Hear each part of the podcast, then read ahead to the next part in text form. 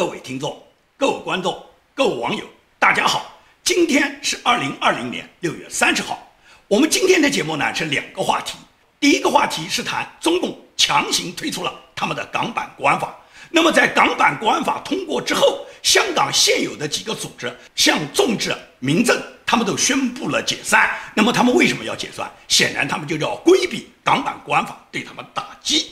第二个，我们要跟大家是谈到我亲身经历的一件事，也就是港版国安法一旦通过以后，中共一定会有一个大抓捕，而这个大抓捕就会带来一个大逃亡。那么，尤其是那些被中共秘密抓捕的人，当他们被中共秘密抓捕，外界不为所知的这些人，他们最希望是通过他们的各方面的努力，希望外界能够帮助他们，希望国际社会能够帮助他们。那么，对于这些人，我们是不是应该给他们帮助呢？我建明就通过我自己身上亲身经历的事，跟大家分享我曾经的一段历史。好，我们先谈中国人大通过的这个国安法，也就是港版国安法。中共呢？在他的人大委员长会议上面，在北京时间的六月三十号，他们五分钟就全票通过了。也就是他们搞这个国安法是早就布置好的。这个所谓通过，那么所有到场的这一百六十多个代表，他们不过呢，不过是跟申纪兰一样，到场来举手表决就行了。也就是人大常委会在六月三十号召开的这个委员长会议，九点钟开会。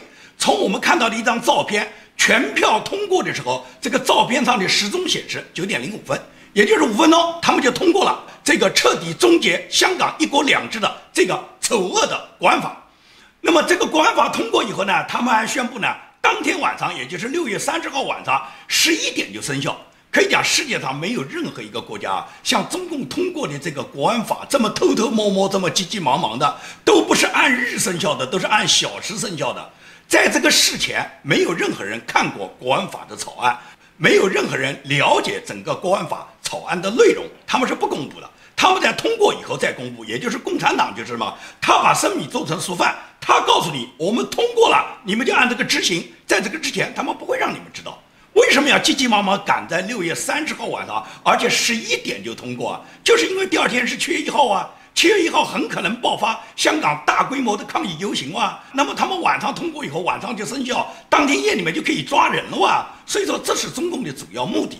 他们讲起来，这个叫国安法，这个跟国家安全有什么关系啊？这个实际上就是党安法嘛，就是共产党要保他保党的利益，保证他们党内，保证他们共产党独裁的权利嘛，是保党的统治嘛。所以说，中共他讲的好听啊，多年前中共就讲过，他要想办法把深圳再造一个香港。结果呢？二十三年来，不但深圳没有变成香港，香港反而变成了深圳，甚至连深圳都不如。可以讲，再过几年，按照共产党这种搞法的话，香港是不如深圳的。当初他们骗人家香港人说五十年不变啊，结果在欺骗了人家香港人二十三年之后，也就是赶在七月一号的这个香港回归的纪念日里面，他们就出台了港版国安法。所谓港人治港、高度自治的结果，最终就是香港立一个法律，香港人是无权审议的。香港人是无权了解的，香港人是无权反对的。香港人从整个香港国安法从起草到最后通过，只有一个香港人，就是港区的人大代表，叫谭耀宗，他一个人看过当初的那个草案。连香港特首林郑月娥，他跟中央政府要看这个草案，想看一看，最终都被拒绝掉。这哪是什么一国两制？我看就是一国租制啊！这就是中共他今天亲手毁灭了香港的一国两制，也是跟。一九九七年，他们收回香港之后，他们逐步的蚕食香港的民主，背离了他们一九八四年签订的中英香港声明。那么到今天，他们在香港强行推出这个国安法，要对四类罪行进行打击。这四类罪行，按照中共所颁布的，就是包括分裂国家罪、颠覆国家政权罪、恐怖活动罪、勾结外国和境外势力危害国家安全罪。这些刑法它是分几个阶梯。也就是最轻的是三年到十年，在这个区间，他大部分人量刑是在这个区间。那么他们认为严重的就可以处罚到十年或十年以上，最高的他们处于终身监禁。所以中共呢就营造这种大规模的恐怖气氛，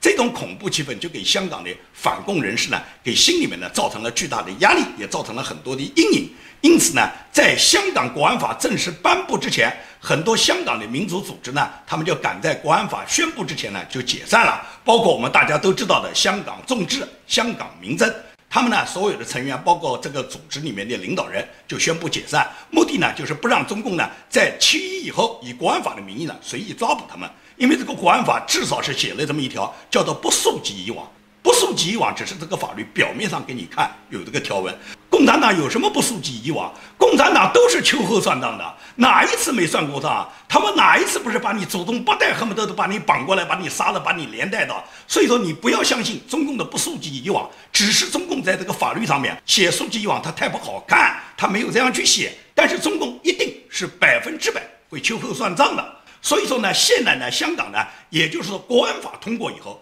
大量的反抗人士，不管这些反抗人士是那些知名人物，还是那些普通的香港民众，大家都知道，现在呢，中共这个侦缉手段呢，也和过去完全不一样。因为现在可以讲，现代科技，中共已经有全方位的监控系统，而且中共是派入了大量的特务，混在这个香港民众他们每一次游行集会当中，拍摄了大量的这些照片和视频，也就是中共很轻易的可以对任何一个香港人给他定罪。因此来讲，很多香港人呢都有很多担心，而且国安法之后呢，一定会有一个大抓捕。这个呢，毫无疑问来讲，百分之百会有大抓捕的。只是这个抓捕，中共是准备放到什么时候，准备按什么阶段来执行，抓捕哪些人？我早就说过，中共一定是落实这么一个计划，在某一个时间点一次头大抓捕。这种大抓捕不是抓一个人，抓几十个、几百个都可能。就像在中国国内曾经发生过的抓七零九律师一样，中共一定会在香港上演这么一出。那么，所以中共呢，他这个大抓捕是很快就开始了。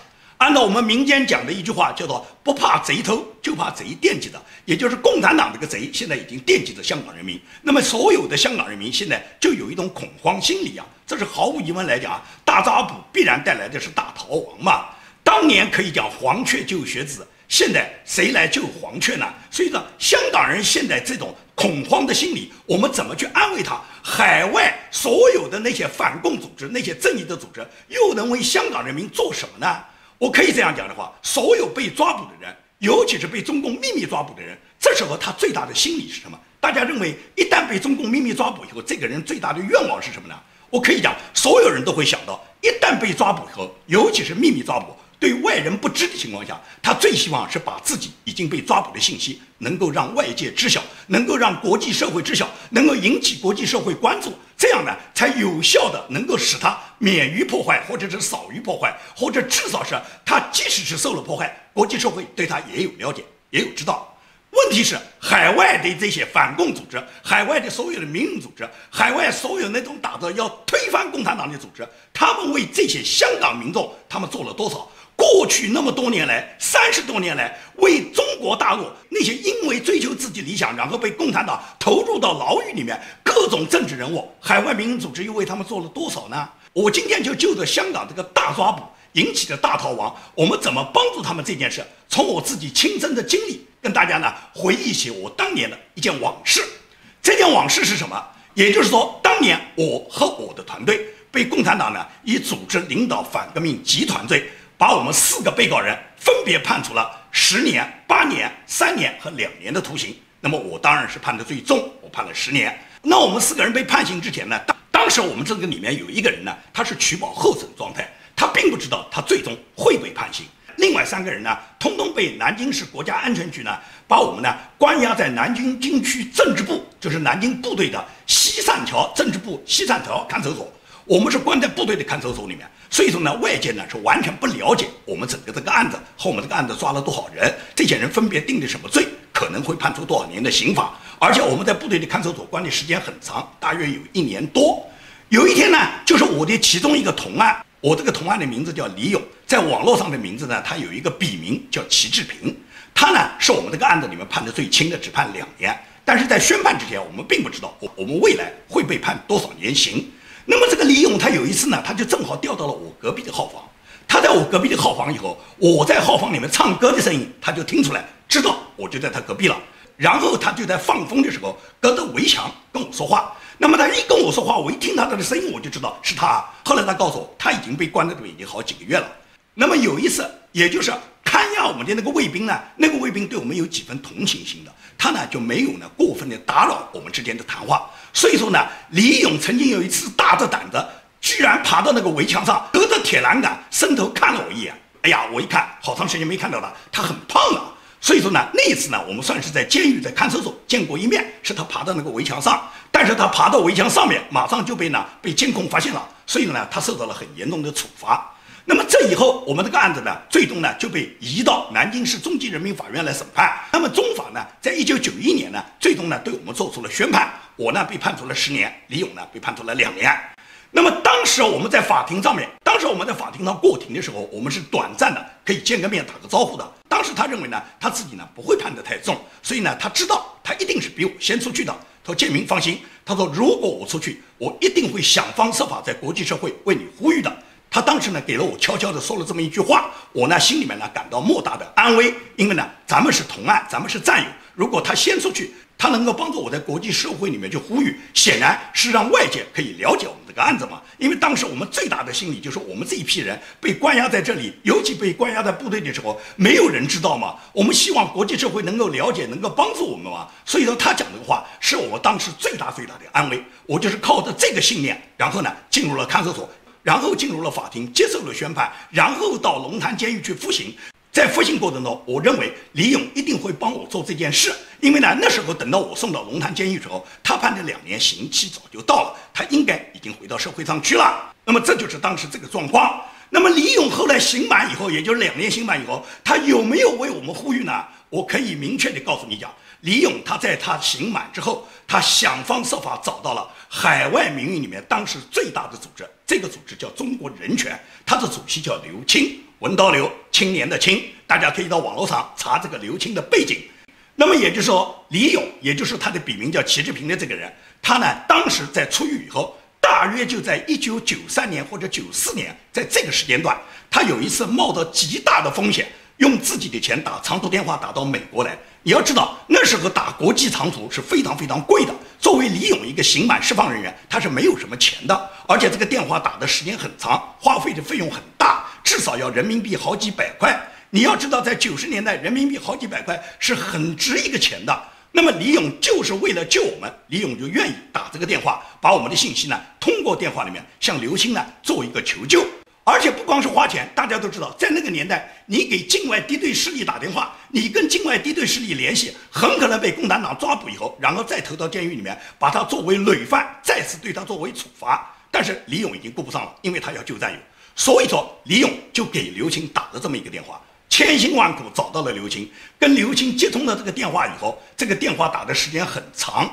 因为李勇是把整个案件里面的来龙去脉，案件里面所有的人员是什么身份，叫什么名字，现在关押在哪里，曾经受到过什么样的酷刑，把所有的事情原原本本都告诉了刘青。这个电话至少是打了将近一个小时。刘青按照他自己讲的，他全部用笔记本做了记录，对所有的人员、所有的状况，他都有所了解了。他就安慰李勇，就是这个齐志平的人，就说：“你放心，这件事情我一定通过国际社会来对他们进行关注，然后尽早的能使吴建明、李立夫他们这两个还在牢房里面的所谓反革命集团犯的主犯，南京六四高自联的主要领导人，让他们尽快的获释。”所以李勇听到这个话，心里面很开心啊，就认为办了一件大事啊。那么刘青接完这个电话以后怎么样呢？刘青接完这个电话以后没做任何事。刘青的这一份记录，他扔到哪里去都没有人知道。也就是李勇他在跟刘青打过这个电话以后，他就不断的关注海外的各种动向。但是海外无论是杂志还是媒体，还是海外的各种座谈会，还是海外各种新闻媒体报道，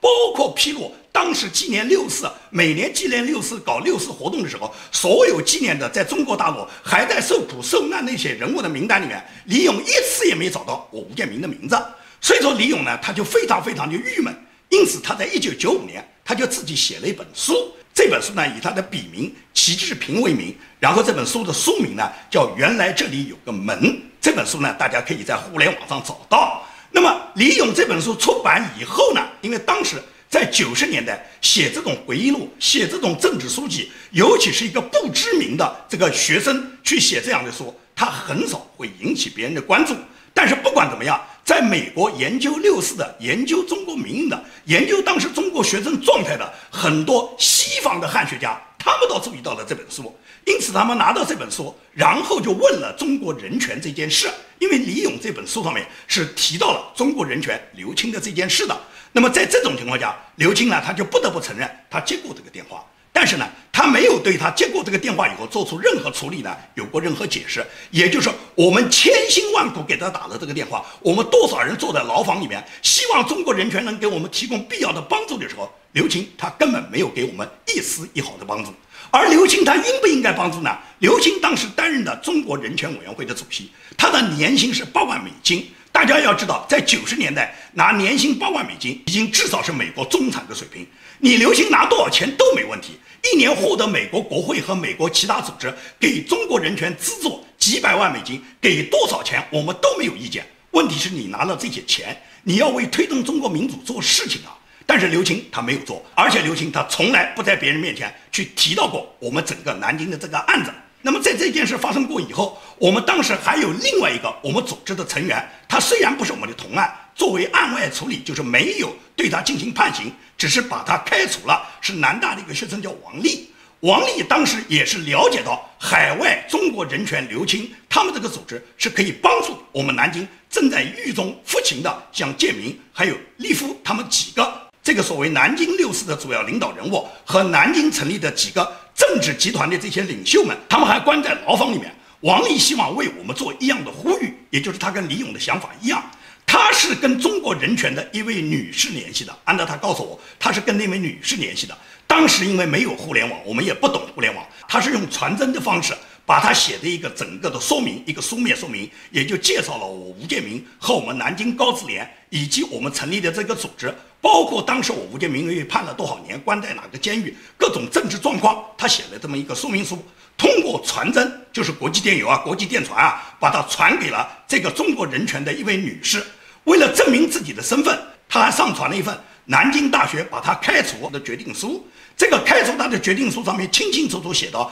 他和我之间的勾结，他依附于我这个政治反革命集团，跟我这个反革命集团的头子混在一起以后，最终学校决定对他进行行政上的处罚，把他开除学籍。一个农村来的学生，一个江苏省灌云县农村来的一个孩子，好不容易上了南京大学这种全国顶尖的名校，最终被学校开除了。他自己为他自己选择这个道路，他没有过什么后悔。但是他为抢救战友，他做了这么大的一件事，因为他当时做这件事时候，他本人已经到了广西，他不在江苏，因为他被开除了嘛。他被大学开除以后，他后来就到处找职业，到处找老同学帮帮忙，最终他是在广西落脚的。后来他英年早逝，也是去世在广州。也就是王丽到他死的时候那一天。他都没有解开他心中这个谜，也就是中国人权这位女士收到了传真，收到了他个人证明身份的南大的这份文件，他们对吴建明这个案子做了哪些事？所以王丽也好，李勇也好，本着我们战友之间坚定的友谊和我们的情分，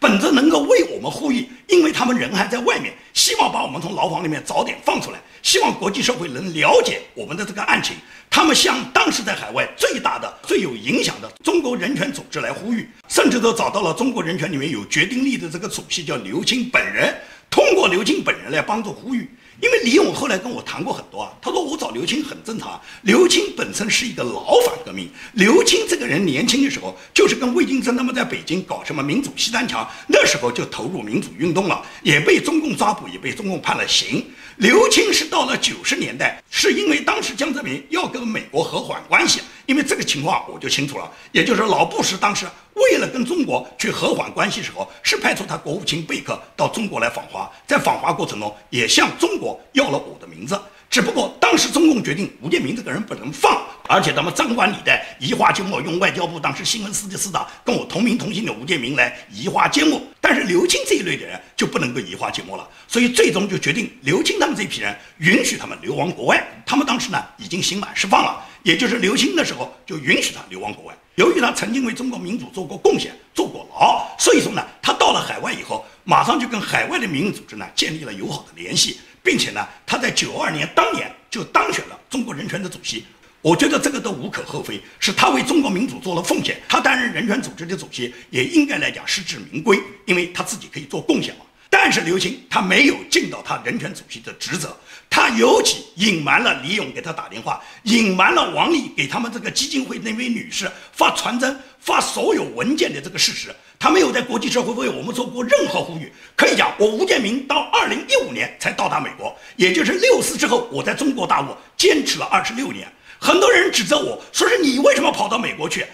拜托，我是在中国把牢做完了，我是把我那十年刑扛完了。我在服完了刑以后，又在中国大陆坚持了十几年。我到二零一五年，我在中国大陆整个战斗了二十六年以后，我才到达了美国。千辛万苦，我到达美国没有指望任何一个民运组织、任何一个民运人士给过我一丝一毫的帮助。我吴建民到了海外以后，我没有一天停止过我为理想而奋斗。我不谈我自己。我现在就说，为什么中国民权的这些主席，你们拿的是美国国家基金会发给你们的资金，这个资金达到几百万啊！你个人的年薪也拿到八万，那么你既然你是一个职务行为，你有没有为中国推动民主那些还身陷囹圄的那些民主人士，为他们做过你自己实实在在的事呢？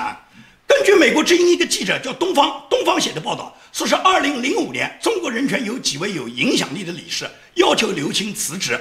当时，方励之和郭罗基等中国人权的理事，在一份公开信里面明确就指控刘青，说他十三年来未经选举，一再自己连任担任中国人权的主席。中国人权每年的开支将近三百多万美元，只有十万元左右是用于人道援助的，百分之六十以上都用于薪水和办公费，其余的以合作专案、工作合同的形式，在刘青领导的其他组织成员中进行均等分配。这也就是说，了解内情的本人也是中国人权组织的理事方励之、郭罗基，已经对刘青他个人的行为有了指责。我对刘青跟什么王若望、王希哲、什么郭罗基、方励之他们之间的这些搞不清的官司，我一点兴趣都没有。我根本不关心中国民运，他们在那时候他们自己个人接下来的是是非非，我只是想知道。刘青身为中国人权的主席，一个年薪八万，一个拿着美国国家基金会给他三百万资金的这么一个人权委员会主席，他的职务行为里面应不应该去保护中国大陆那些被共产党迫害的人士？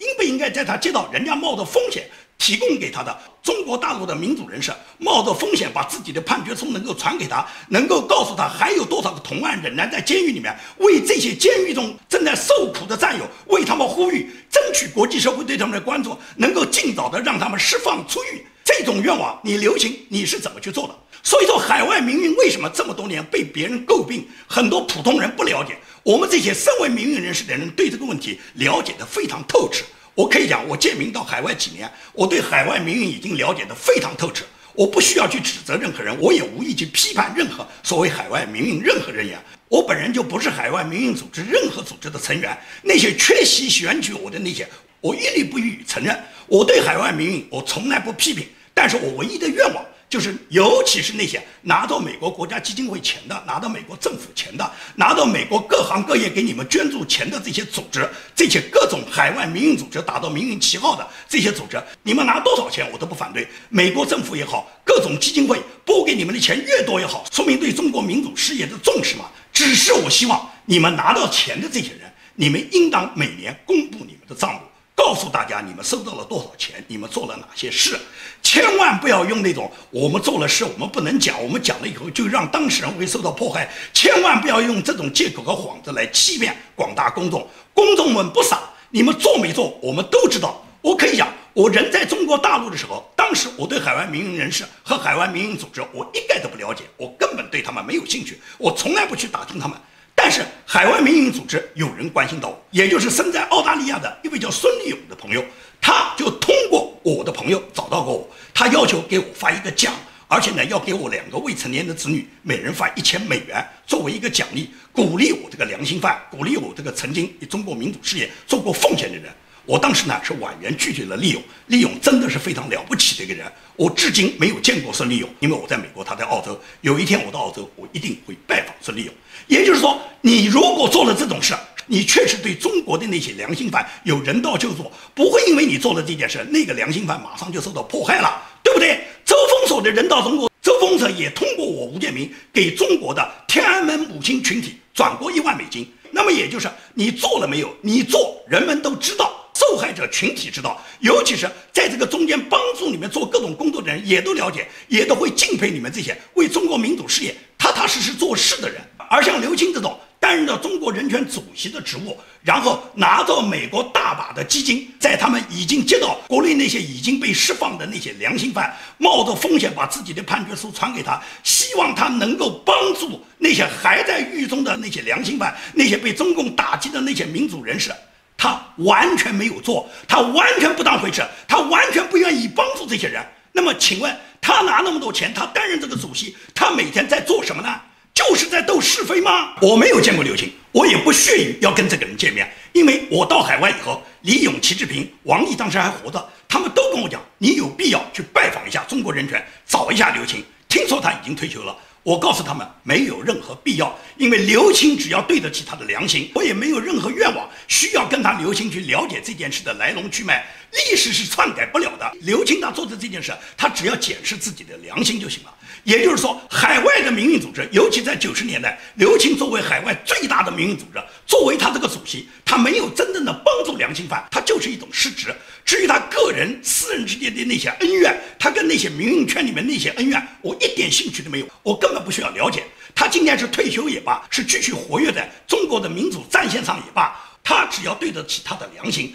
他只要对得起这么多年他自己曾经在牢狱里面的付出，他只要对得起我们那么多人为推动中国民主进步，我们奉献了青春，奉献了鲜血。可以讲，我建明不过是十年牢狱，人生人生能有几个十年？尤其是青春能有几个十年？可以讲，建明的青春几乎占了我青春的整个十年，我都在牢房里面度过了。当时我只有这么一个信念，就是希望国际社会能够了解我们，能够支持我们，能够帮助我们，最终什么能够早一点让我们结束我们痛苦不堪的牢狱生活。因为在里面每一天都充斥着风险，每一天都有可能明天就死去。所以在这种状况下，我是靠着一种自己坚强的意志，挺过了无数的精神折磨，挺过了无数的肉体折磨，最终我回到这个社会上来。我无意要对刘青这个人进行人格批判，我只是告诉大家，发生在我身上的一个事例，是中国海外民运他们在九十年代在刘青担任中国民权主席的这个时候，他的一个不作为。我讲这个话不是否定海外民运，